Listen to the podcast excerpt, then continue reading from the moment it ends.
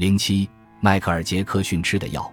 等我喝完三杯苹果汁，又过了尴尬无声的几分钟，屋子里的人都面面相觑。我突然脱口而出：“是二零一七年。”我这个刚刚终止运转了十五分钟的脑子，终于闪现出这个答案，就好比两天前冥思苦想却怎么也想不出来的一个词，却在你想用完全不相干的汉堡时突然冒了出来。我几乎能听见母亲的肩膀放松下来。后来我才知道，她之所以那么如释重负，是因为我在麻醉后近两个小时才醒过来。不仅如此，更让她倍感压力的是。我还有可能失去过去三十八年的记忆，就算他把我送回家，然后立马翻出我酒柜里的酒畅饮，摩门教上帝也会原谅他的，上帝一定还会再给他点支烟的。我重复了几遍我的名字和正确的年份，然后克里斯问我有没有力气下床，我满脑子都是我包里藏着的那根巧克力蛋白棒。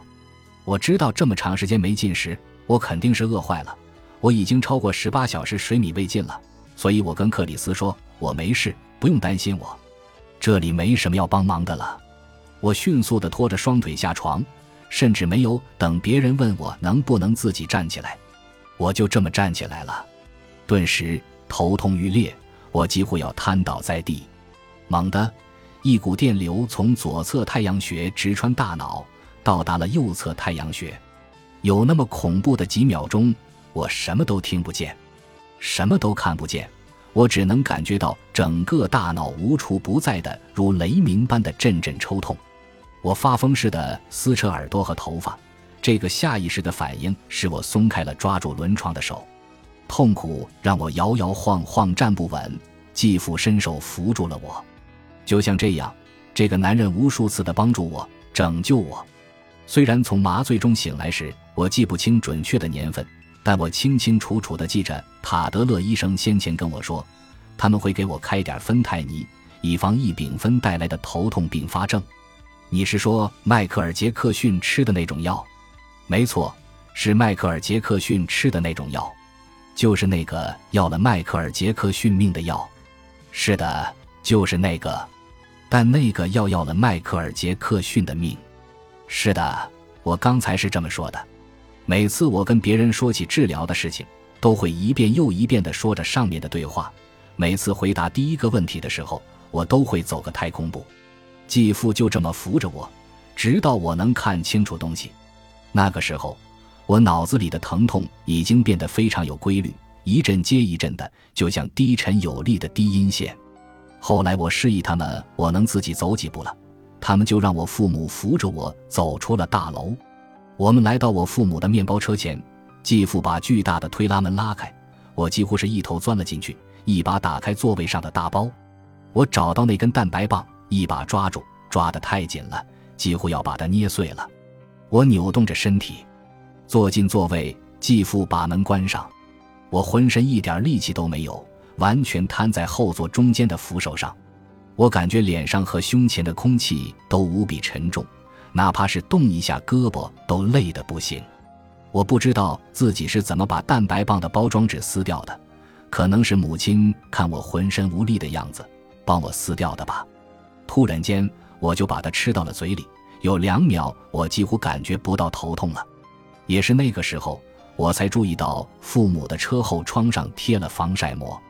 我之所以注意到车窗上的防晒膜，是因为在那个时候的犹他州，阳光照射的角度很低，晒得人难受极了，而这个防晒膜一点用都没有。现在我的头痛节奏已经跟心跳节奏保持一致了，疼痛会从脑门的一侧辐射到下颚后方，我的牙齿也能感觉到，而阳光的照射简直像把我的脑壳捏碎了一样。我再次撕扯着自己的脑袋，最后把两个胳膊放在脸前挡住太阳，这才消停下来。你该把车窗的防晒膜修修了。我忍住头痛，含混不清地说：“这防晒膜根本不挡太阳，不挡太阳的防晒膜要它干什么？人一旦晕晕乎乎的，或者像我这样完全不省人事的时候，就会执着于某些奇奇怪怪的东西。我的头痛就像大量吃药之后常会发生的副作用那样，还伴随着某种极度痛苦的快感，这让人感觉有什么东西完全不对劲儿。”让人不禁祈求他快点过去。求求你了，谁能让他停下来？我一遍又一遍地呻吟着。我们沿着九百号大街向南，经过公园，终于来到我家附近。每次左拐或右拐，我脑子里的疼痛就像沿着看不见的对角线一样甩来甩去。车终于停到了我家的车道上，我等着继父过来打开车门，因为我完全没力气自己坐。继父搀着我走到前门，然后我自己扶着墙，扶着厨房的台面撑住自己，最后。我终于走到楼梯那里，沿着楼梯可以通向地下室，进入我那像洞穴一样挂着遮光窗帘、黑乎乎的卧室。我扶着木质的扶手往前走，每走一步都像经受酷刑，但每走一步就离期待已久的睡眠更近一步。当我一头倒在床上，拉过一个枕头蒙在头上的时候，透过那一阵阵如鼓点般敲打的头痛，那个折磨人。欺骗人的绝望的声音又来了，这不会管用的，这不会管用的，这不会管用的。要是没有我，他俩能过得比这好太多了。本集播放完毕，感谢您的收听，喜欢请订阅加关注，主页有更多精彩内容。